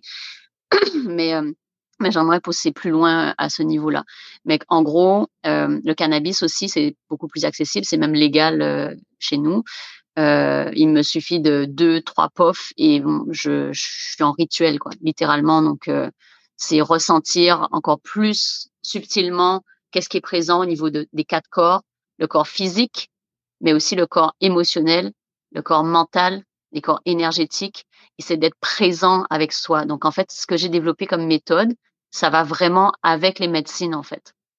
Et c'est c'est un c'est fucking intéressant et bon, mon frère, ça me ferait ah, trop plaisir de vivre un rituel avec toi si la vie nous le permet un jour, si l'envie est là. Mais franchement, c'est c'est transcendantal et ça te permet de libérer les souffrances du passé pour updater littéralement qui tu es. Quoi. Wow, euh, mm. c'est c'est ma foi génial. Est-ce que là tu as euh, moi, c'est quoi ce mot-là? Des fois, peut-être mes auditeurs sont, sont pas habitués. Fait que je te ramène juste un peu en avant que tu peux définir un peu plus facilement. Est-ce que tu peux nous vulgariser? On voit des choses passer là-dessus. Il y a du bon puis du pas bon. Là. Euh, peux-tu me définir, toi, ta vérité à toi sur la Kundalini? Qu'est-ce que c'est la Kundalini? Comment ça fonctionne, ça, dans notre corps exactement? La, la Kundalini, on peut l'exprimer de plein de façons. On peut l'exprimer de façon mhm. tout à fait ésotérique, comme euh, la, ce qu'on on entend souvent avec la représentation du serpent endormi en bas de la colonne, etc. Tout ça. La Kundalini, c'est ton système nerveux qui s'active. D'accord. Fait que ton système nerveux, il y a, il y a le système nerveux sympathique, parasympathique. Le système nerveux parasympathique, c'est lui qui régule le stress. Mhm. Et, et, euh, et, souvent, on va parler du nerf vague. Le nerf vague, c'est euh, la partie de ton système nerveux qui permet en fait euh, au cerveau de recueillir les informations du corps. OK. Et une autre partie du système nerveux, de, je suis pas spécialiste euh, encore pour l'instant, jusqu'à maintenant, de tout ça. Donc, c'est possible que je fasse des erreurs, que ce soit de, de mots ou euh, de compréhension, peut-être même. Hein. Mais en tout cas, de ce que j'ai compris depuis plusieurs années dans toutes mes recherches et tout, donc il y a une partie du système nerveux euh, donc sympathique qui est là pour euh, te permettre justement d'être actif, de mmh de d'envoyer la chimie, l'électricité, tout ce qu'il y a besoin dans ton corps pour être en réaction rapidement. Donc c'est le, stress aussi dans le corps. Et le système nerveux parasympathique, c'est lui qui régule pour aller recalmer tout ça et garder un équilibre qui, qui permette euh, à la vie de continuer, quoi. Un, mhm. milieu sain dans le corps. Euh, on vit dans une société qui, euh, qui nous surstimule et qui nous a rendus addictifs littéralement, et ça, ça simplifie. Donc en fait, euh, la plupart des gens en fait dans notre société ont besoin en fait de réguler leur système nerveux parasympathique, de relaxer, parce que la relaxation est devenue comme optionnelle ou du luxe, alors que c'est essentiel. Et d'ailleurs pour la performance, c'est vital littéralement, comme tu dis, vital, ça veut dire que tu peux pas vivre sans ça. Et donc en fait, ça nous tue au fur et à mesure tout ce stress qui est à l'origine de, de, la plupart des maladies. Et euh, donc en fait, pour revenir à la Kundalini, euh, quand on image le, le, le, serpent lové en bas de la colonne vertébrale qui euh, monte et tout ça dans tous les chakras et tout, ben en fait c'est c'est euh, pour moi c'est le c'est au niveau du nerf vague en fait que ça s'équilibre et c'est pour avoir une une quand il y a la Kundalini fluide, en fait c'est que le ton système nerveux est fluide. Quand on, on parle de stress, euh, qu'on peut aussi dire trauma, selon l'intensité, ben en fait c'est qu'il y a quelque chose. Sylvia qui dit exactement. Yes, euh, c'est cool qu'il y ait des gens euh, en, sur place aussi en même temps parce que je vois pas en fait tout le monde. Ah, euh, salut. tout le monde. Et, et en gros, attends que je revienne à ce que j'allais dire.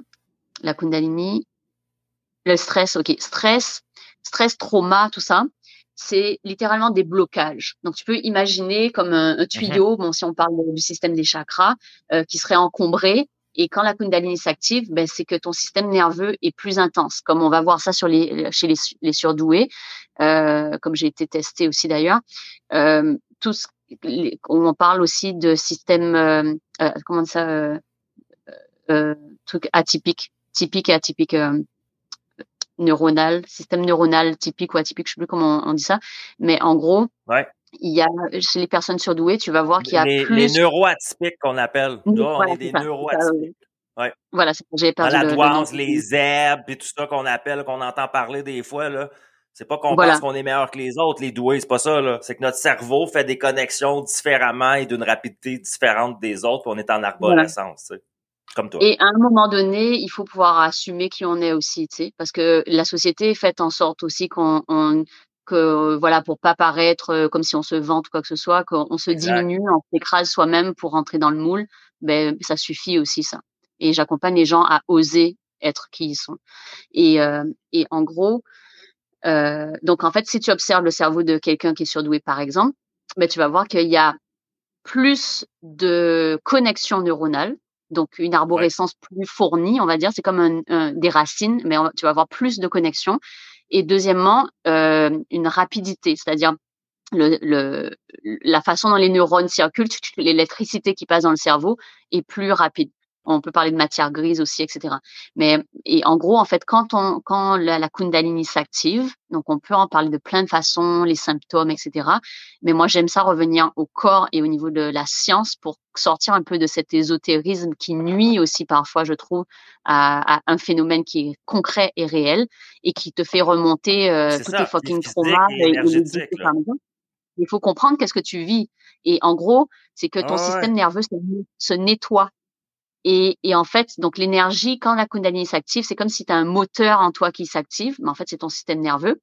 Et, euh, et donc, en fait, ça, ça propulse de, de l'intensité, on va dire, dans le canal, on va imaginer ça comme ça, et qui fait que tous les blocages, c'est les stress. Les stress, c'est quoi? C'est qu'à un moment donné dans ta vie, tu as vécu euh, un événement que ton système nerveux n'était pas capable de gérer à ce moment-là parce que c'était trop intense.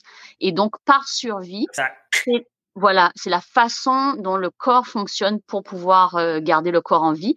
Ben, il, y, a comme un blocage qui se fait. Et euh, mais on va imaginer ça comme une énergie bloquée. Et en fait, quand euh, ta Kundalini et que tu t'éveilles et que ta Kundalini s'active, etc. Ben en fait, c'est tout un processus. C'est pour ça qu'on dit l'éveil se fait par couche d'oignon. Ben tu peux pas tout d'un seul coup parce que ton système nerveux est pas capable de gérer ça. Et donc, on, on, apprend en fait, et dans, la, dans la médecine que je, je, transmets aussi, comment gérer la Sakundalini de façon sécuritaire. Et d'ailleurs, je, durant le prochain mois, justement, quand, quand je vais diffuser plus la vidéo aussi, dans un, un mois, quand je reviens sur les réseaux, euh, là, je vais préparer en fait un programme en ligne de 21 jours pour tous ceux qui veulent euh, et vraiment à un prix euh, dérisoire pour vraiment rendre ça accessible pour transmettre l'outil qui te permettent d'être autonome euh, dans ta Kundalini, de ton éveil de conscience. Parce qu'on n'a pas tout le temps accès et ni l'argent pour aller voir un thérapeute, etc. Et même quand on va voir un thérapeute, c'est pas euh, tous les jours qu'on peut le, faire. Ça, c'est de un, ce que j'ai observé, et de deux, euh, les dangers qu'il peut y avoir au niveau de la Kundalini et ceux qui poussent en fait, qui forcent les éveils de, Kundalini. Euh, il y a beaucoup de, de peur et de danger euh, face à ça, surtout au niveau psychologique en fait. Moi, j'ai pu aller en profondeur et tester et explorer les limites de la psyché par ma propre psyché, psyché pardon, parce que je suis fucking intense. Donc, euh, j'ai poussé mon corps et ma, ma psyché vraiment dans des, dans des zones où je sais que là, je peux plus retourner là, parce que sinon, ouais, ouais, Et, et en gros, euh, donc en fait, le programme que je vais euh, préparer justement là, ces jours-ci euh, et le rendre disponible à, à fin, fin juillet, en fait, c'est en 21 jours euh, transmettre aux gens une méthode simple pour qu'ils puissent gérer leur système nerveux. Donc premièrement, calmer le système nerveux euh, euh, est, rééquilibré avec le nerf vague pour que le système se régule plus facilement, que ce soit au niveau des traumas ou quelqu'un euh, de normal entre guillemets. Qui se, mais là, qui se met voilà, dans la bande neutre là. Première chose à faire. Et en fait, si tu fais que ça, tu fais déjà tout ce qu'il faut pour ouvrir ta Kundalini. parce que la, voilà, c'est par la relaxation qu'on vient laisser la Kundalini s'ouvrir au parfait moment, la parfaite façon. Donc, on apprend à gérer les systèmes nerveux, le relaxer et l'activer. Euh, on apprend l'amour de soi, euh, le travail d'initiation avec le miroir, avec euh, se filmer en vidéo, tout ça pour, pour vraiment développer la relation à soi, parce qu'en fait, c'est de cette manière-là qu'on peut vivre l'éveil de Kundalini, de conscience, de façon la plus sécuritaire. Parce que tu, tu, tu, tu bandes, tu vois, tu, tu vraiment, tu crées un lien solide avec toi-même. Tu et tu crées un safe space avec toi-même, finalement. Voilà. Et d'ailleurs, le safe space, le, on, le, on le manifeste littéralement en créant un espace chez soi où c'est un espace sécuritaire qu'on appelle, que j'appelle l'espace sacré. J'ai tout le temps un miroir. Attends, je sais pas si je peux tourner la vidéo. Ouais, non. Euh, je, attends, je, je, vais la tourner comme ça. Si on va voir?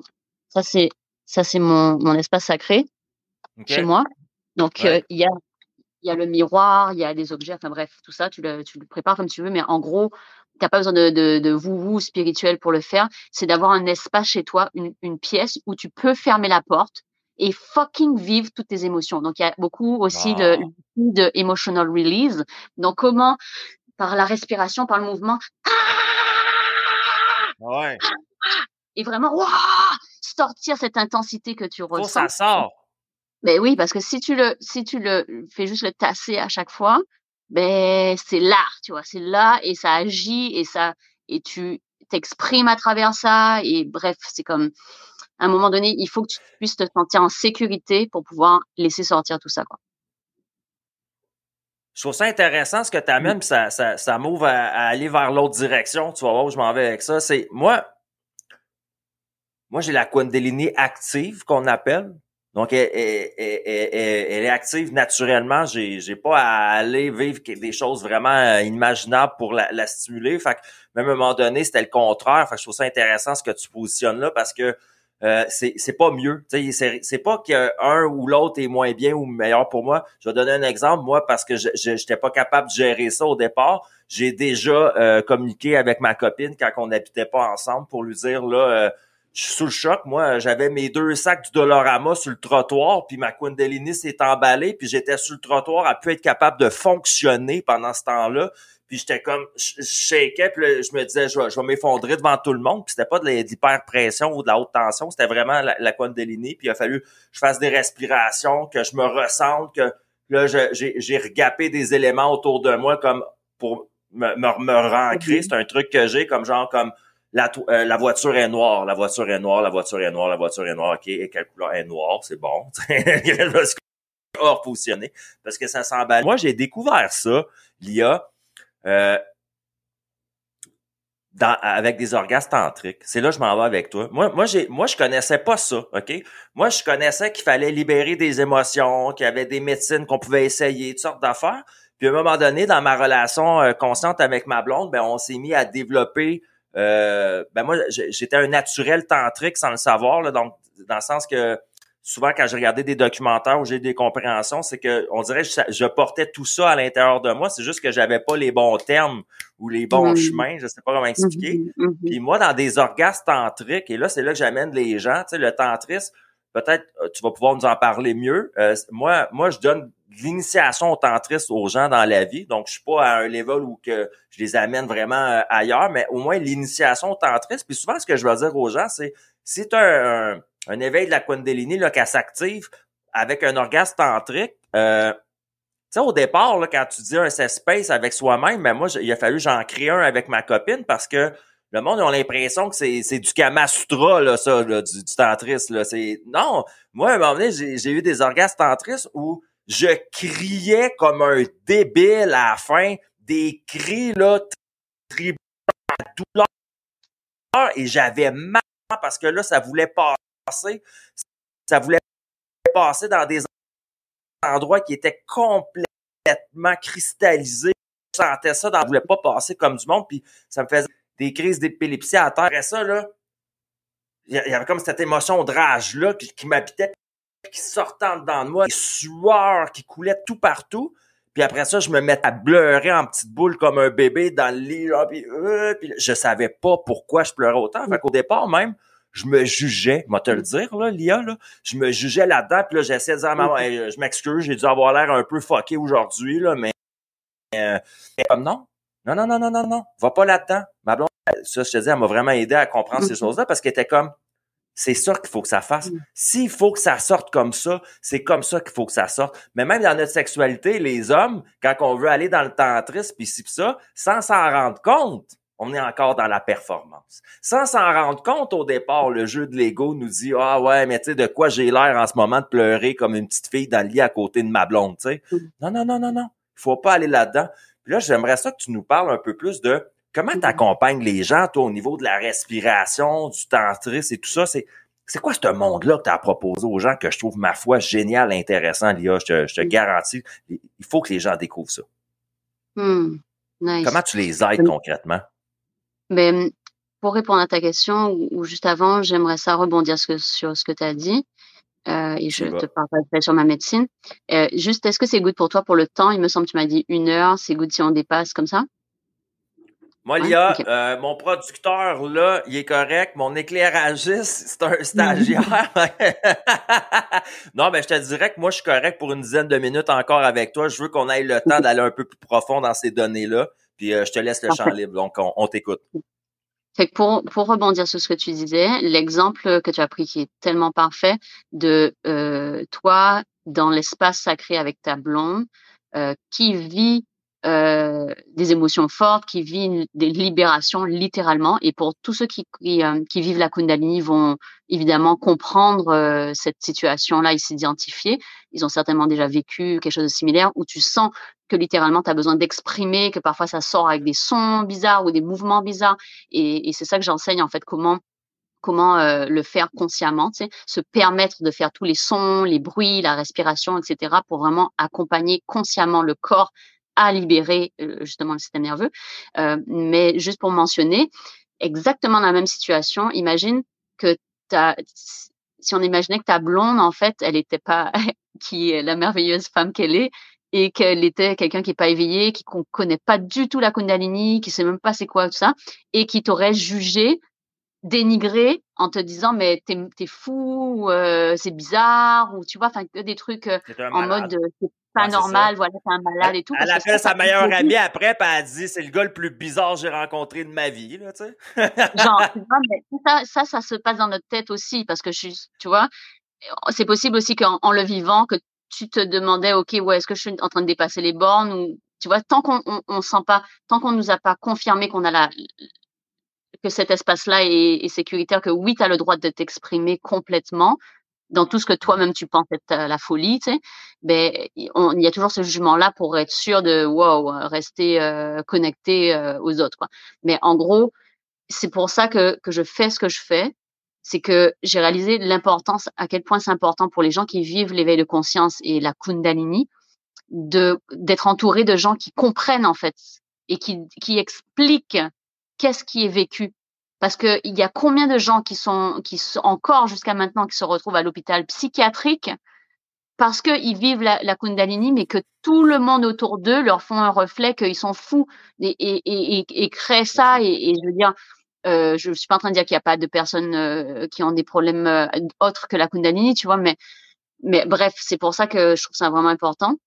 Et en gros, ma médecine, c'est de, de retourner au corps. Et en fait, toute la médecine que j'ai développée, c'est parce que j'en ai besoin moi en, premier, en fait. C'est pour me Oh, sauver wow. déjà moi, en fait, que j'ai puissant, ça. ça. C'est puissant parce que tu pars de toi. Fait que, tu sais, c'est comme je dis aux gens oui. des fois, là, tu walk the talk quand tu manges qu'est-ce que tu sers aux autres. Si t'es pas capable de manger ce que tu sers aux autres, c'est pas mangeable. Et, et tu sais quoi, le, le plus, encore plus important de ça, c'est que t'as beau avoir compris comment ça fonctionne et euh, compris, ok, ouais, la méthode, ok, ça marche comme ça, mais en fait, c'est la pratique qui fait que tu que tu- ça De fonctionne vivre, en fait. de Fait que tu peux pas, tu peux pas ne pas pratiquer en fait. Tu peux pas euh, avoir les résultats sans faire le, la, la faire ce qui est bon en fait, enfin faire la méthode dans, dans ce cas-là. Donc en gros, euh, tout ce que j'enseigne, ben j'en ai fucking besoin tout le temps en fait. Et, et j'apprends encore et encore et encore et j'approfondis encore et encore à, à le faire. Donc euh, d'abord euh, reconnexion au corps. Quand je parle des corps, je parle des quatre corps. Donc le corps physique, mais aussi le corps mental, observer toutes nos pensées, nous reprogrammer. Le corps émotionnel, permettre d'accueillir comme en- en- avec la désidentification, ce que j'appelle, c'est comme l'espace de Shiva, comme je l'enseigne, c'est d'être euh, Mhm. dans l'observation de- des quatre corps. Donc observation des sensations corporelles, parce que quand tu vis la Kundalini, tu vas sentir où est-ce que ça bloque, ça bloque, ça fait mal, ça, et là tu vas faire Ouais. un mouvement, tu vas traduire, donc tu vas scanner le corps, tu vas ressentir dans ton corps euh, la sensation, où est-ce que ça bloque, ou quelle partie de ton corps te parle, et tu vas traduire le besoin de cette partie-là par le mouvement, son, respiration. Donc en gros, imagine, Peux-tu je donner sens un que, exemple? Ouais, c'est ça. Ouais. Cool. un exemple, va. je sens que waouh, c'est vraiment là, j'ai mal dans le corps. C'est bon, là, je c'est- voilà, c'est pour le l'expliquer là, pour pas for- forcément rentrer trop dedans. Mais disons que c'est au niveau ouais. du cœur. C'est ça que je sens comme une compression. Donc euh, je j'observe vraiment c'est quoi le ressenti. C'est est-ce que c'est une douleur euh, là ou est-ce que c'est comme une, une compression partout, tu vois? Et, et, et, et là je vais traduire le, le Ben, besoin de cette ici, en haut du en haut du pec? En haut du pec là, ouais, d'accord, ouais, je vois. Ça sert en, ouais, en haut du pec gauche, En là, fait, ça sert des fois, là. ça sert. Eh ben, eh ben, écoute, est-ce que tu le sens là? Non, c'est quand, quand, quand ça, ça veut sortir, comme je te dis, quand ça veut faire son chemin, là, la Ok. Kundalini, là, c'est là que je regarde ma blonde. Des fois, je suis comme, Hum, ça sert, là. Alors, ça peut, euh, ça, ah, donc, mouvement, son, respiration. Et je te donne plusieurs exemples rapidement pour avant. Par exemple, si c'est là que c'est comme bloqué, ben je peux sentir le besoin de faire un mouvement de va-et-vient en ouvrant et en fermant. Et donc, je vais adapter la respiration naturellement. On ouvre. Oh, shit. Et ça peut être un par exemple. Mais par exemple, si pour là, quand ça fait une pression, tu écoutes ton corps sur le moment. En fait, c'est ça. Et la méthode que j'ai créée, ça s'appelle le yoga Kundalya. Et si j'ose même l'appeler yoga, c'est pas pour rien non plus, parce que c'est littéralement le chemin vers le soi, mais c'est c'est littéralement une méthode, euh, mais comparée aux autres yogas qui t'enseignent une façon précise de faire et des exercices à répéter. Ouais, c'est ça. ça t'apprend à ressentir, à développer les ressentis subtils de ton corps et à écouter le besoin pour réagir avec. Donc là, par exemple, ça peut être aussi le mouvement, au lieu d'être intense, en fait, ça peut être juste de, de positionner les mains et de Mhm. Respirer vraiment longuement et profondément et De voilà, en présence et tu ressens cette partie de ton corps. Parce que quand tu fais le mouvement, ton focus est, est, est, est sur cette partie de ton corps. Donc, que ce soit dans l'immobilité, dans l'intensité ou le, la douceur, le mouvement, etc., c'est vraiment euh, des outils pour reconnecter à, à ton corps parce que c'est lui qui te dit, c'est c'est- c'est lui qui a la, la science, quoi. Lia, Ouais. euh, au bénéfice de, de mes auditeurs, avant qu'on se quitte, là, parce qu'il est bientôt une heure et demie, est-ce que tu as quelque chose, euh, as-tu un exercice, mettons, que, que tu dis, mais tu me rencontres sur le trottoir, là, t'as 30 secondes dans la vie pour m'expliquer quelque chose qui peut changer ma vie demain ou la minute d'après, en fait? Euh, Mm. Qu'est-ce que tu me? Y a-tu un exercice que je peux faire à la maison, les gens qui écoutent ça aujourd'hui, qui veulent un, peu mettre un orteil dans ton univers pour y goûter. Après ça, on va leur donner les, chemins pour tes services puis tes prochains ateliers tout ça. C'est important que les gens rentrent dans ton univers, mais pour pouvoir se, comment je pourrais dire, se, préparer peut-être est-ce que tu peux nous démontrer un petit exercice de respiration ou de quelque chose que tu nous conseillerais de faire à chaque jour? Ok. Alors, je te dirais, ça se ferait en, en deux étapes.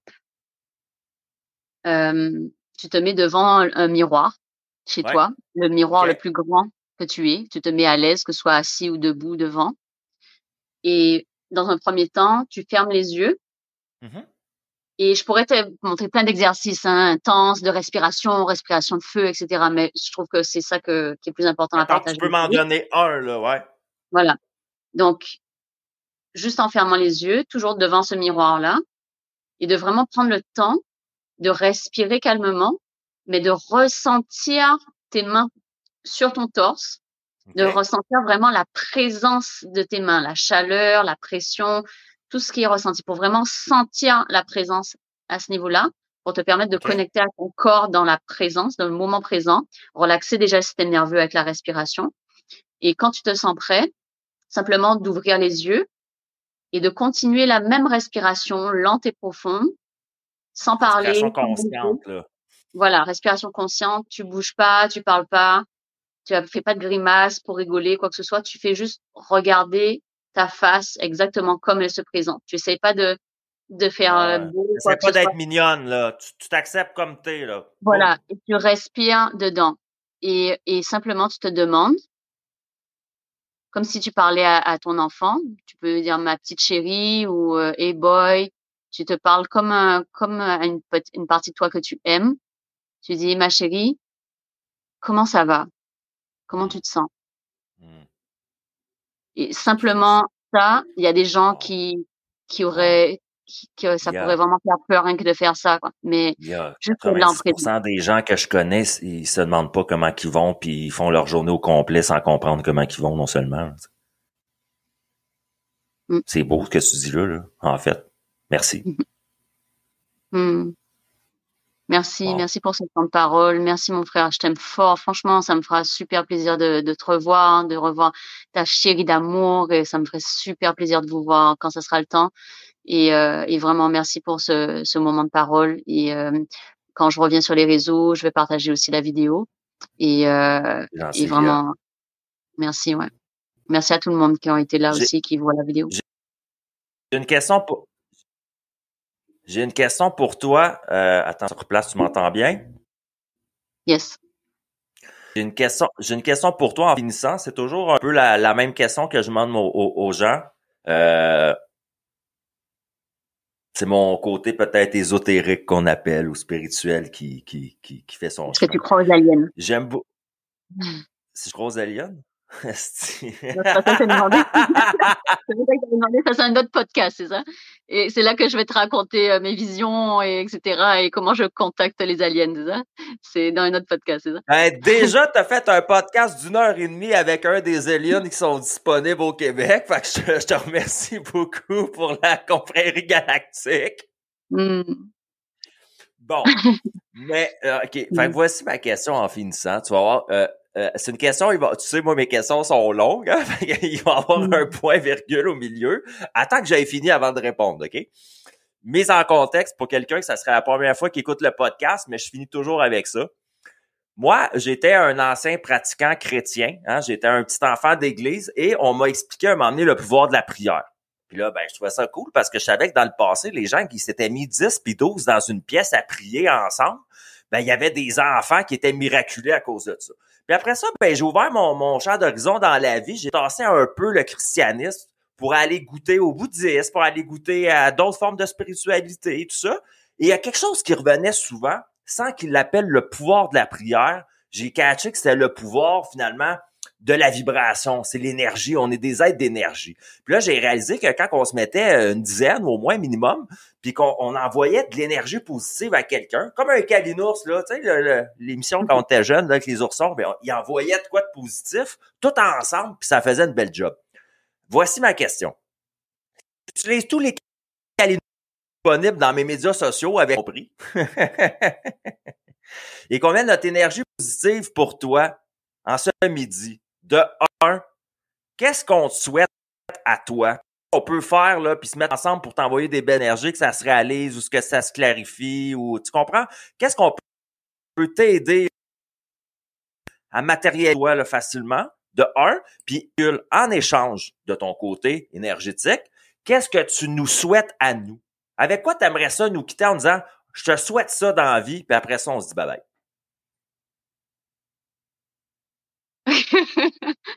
dans, dans, ma tête, ça fait Et je pense que c'est plus euh, vibration que, parole. Ah, ce que je me souhaite finalement et ce que je souhaite à tout le monde, c'est de réguler notre système nerveux.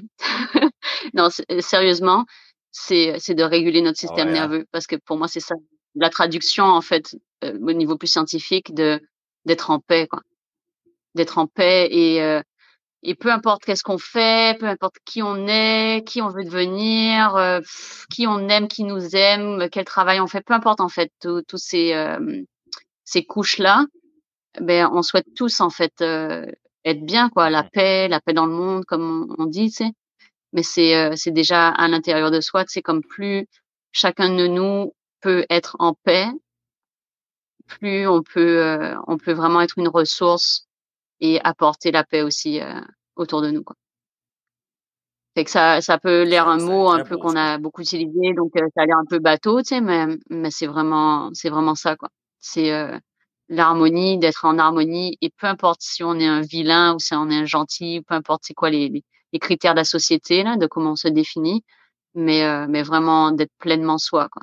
Ça, me, ça me fait penser au film euh, Le Joker, de, avec le Joker de Batman, c'est que le, le, gars dans sa complète folie et tout ça, il c'est un super méchant qui tue plein de gens et tout ça, genre super négatif mais la beauté de ce moment du film, désolé pour les spoilers, n'écoutez pas, n'écoutez pas, de le moment où il se permet d'être complètement lui-même. Donc, je suis pas en train d'inciter euh, des jokers malfaisants à, à, tuer tout le monde, là. Mais, mais dans les marches, quand ils dansent, puis tout ça, là, c'est poétique au bout, ça. c'est magnifique. J'aurais revu le film juste pour voir ça. En gros, et c'est ce pourquoi je travaille, J'aide les gens, en, les personnes en niveau de conscience et de Kundalini, à se libérer du passé, libérer les mémoires des corps, du système nerveux, pour vraiment incarner leur essence, incarner qui ils sont. Donc, que ce soit pour moi ou pour tout le monde, je souhaite que chacun se permette, ose incarner leur puissance sur Terre, pour que la puissance de la lumière, les warriors of light, puissent vraiment influencer positivement la, la, danse cosmique qui se passe en ce moment. Et c'est pour ça que j'ai pris pour moi là aussi d'ailleurs. Lia, Lia, c'est, tu m'as donné, tu m'as, en fait, je pourrais te réinviter même pour euh, parler à partir de là. Je crois, je crois facilement puis d'aller plus dans dans, dans la médecine que tu et tout. Donc, euh, on, s'en reparlera, mm. mais j'aimerais peut-être même faire un. Si tu es ouverte, là, je le dis en direct devant les mm. gens, moi, comme ça, je te mets de la pression en même temps. c'est du bonheur. C'est du bonheur. Et on parlera des si tu veux, à ce moment-là. Oui, non, mais j'aimerais ça après, après ton retour sur les médias sociaux, puis euh, l'arrivée du petit Evan, comme tu sais, ma, ma copine, tu l'as vu, toi, toute, euh, toute ronde et tout ça la dernière fois. Donc, c'est pour ce, pour d'ici la fin du mois, hein, nous. Fait que, mais après, je vais prendre une petite période de deux semaines. Puis, euh, je te dirais, euh, à août-septembre, tu es quelqu'un que j'aimerais pouvoir réinviter euh, t'as encore beaucoup de choses à dire et je le sais. Une heure et demie avec quelqu'un comme toi, c'est 15 mhm. minutes dans une vie. Là, ça fait même pas de sens. Ça a passé terriblement mhm. vite. Mhm. Il y a, je te remercie énormément d'avoir passé ce temps-là avec nous. Je répète que tous mes invités, euh, euh, c'est un projet hein, que j'ai, donc tous mes parties de l'histoire. Moi, si j'ai pas des belles Mm. personnes comme Lia là, qui viennent à ma rencontre le jeudi midi, répondre à mes questions, puis euh, me faire confiance là-dedans finalement, ben ça se ramasserait à être un one-man show, ce que je parlerais tout seul pendant une heure et demie, puis c'est pas ça ce que j'ai envie de présenter. Moi, j'ai envie de présenter des Mm. pierres précieuses humaines comme toi, Lia, qui ont tout un, un apprentissage à, à qui l'ont appris à avec cette sagesse-là, de cet apprentissage-là, mais cette sagesse-là, toi, tu peux la, la transférer aux autres. Merveilleux. Et Lia, Mm. euh, je t'envoie beaucoup d'amour dans tout ce que tu transmutes actuellement pour toi et ta lignée familiale. Euh, je sais que c'est pas facile quand on est en transmutation Mm. intense comme tu le fais. On a à vivre beaucoup de choses de, de, de notre propre expérience Mm. puis au bénéfice de tous les autres, hein, parce qu'on le sait. Mhm. Un homme et une femme qui prend sa guérison en charge a de Mm. l'impact sur un million d'autres êtres humains qui ne le font pas. Hmm. Tu es puissante, Lia. Je t'envoie Merci frère, d'amour. merci tellement, ouais, franchement, franchement, je t'aime fort. Et euh, ouais, je te je souhaite une sacrée belle fin de journée à toi, Lia. Yes. Là, je te quitte. Je te laisse À dire bye bye à nos amis. Bye. Bye, merci à chacun, merci d'être là. T'es gentil, bye. C'était Lia Conscience. Lia Conscience, en fait, là, j'ai même pas demandé c'est quoi son nom de famille, tu vois? Parce que moi, c'était pas important pour moi. Moi, moi c'est Lia, je la connais comme ça. Puis Lia Conscience, ben, ça va totalement avec qui est parce que c'est une des plus conscientes que j'ai rencontrées dans ma vie. Puis, euh, avez-vous entendu le niveau de discussion qu'on a eu? Comment qu'elle vulgarise bien des choses qui, pour des gens, des fois, sont houlous d'un autre monde ou d'une autre dimension? La, la fille est sa planète Terre avec nous autres. Là. Elle vit la même matrice sociétaire, elle vit les mêmes impacts émotionnels et physiques que nous. Elle vulgarise bien. Elle a essayé plusieurs médecines qui lui permettent maintenant, comme je vous dis, de transférer ces connaissances-là vers les autres, d'être un bon soutien, un bon aide et une bonne accompagnatrice. Je vous confirme que Lia, moi, je suis allé sur ces lieux avec ma copine enceinte, vivre des choses, ma foi, géniales. Vous pouvez lui faire confiance. Euh, totalement. Moi, j'enverrai n'importe qui la voir. Je vais mettre en commentaire là, les différentes pages et les différents moyens de la contacter. Donnez-lui la chance, c'est sûr, de, de pouvoir vous répondre euh, parce qu'elle va être en break des médias sociaux. On la respecte là-dedans. On y envoie beaucoup d'amour.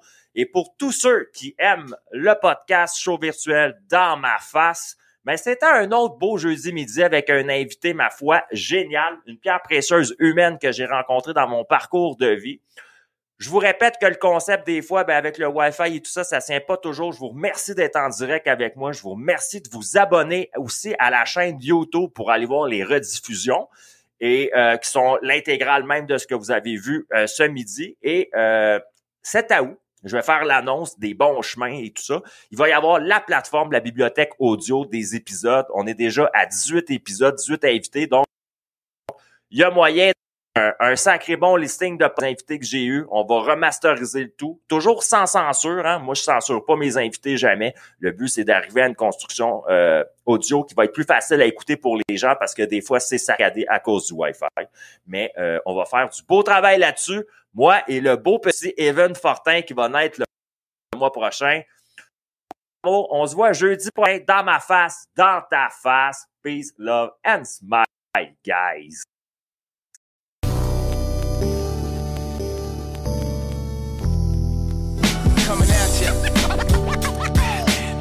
Style disaster coming at ya. At, at, at ya.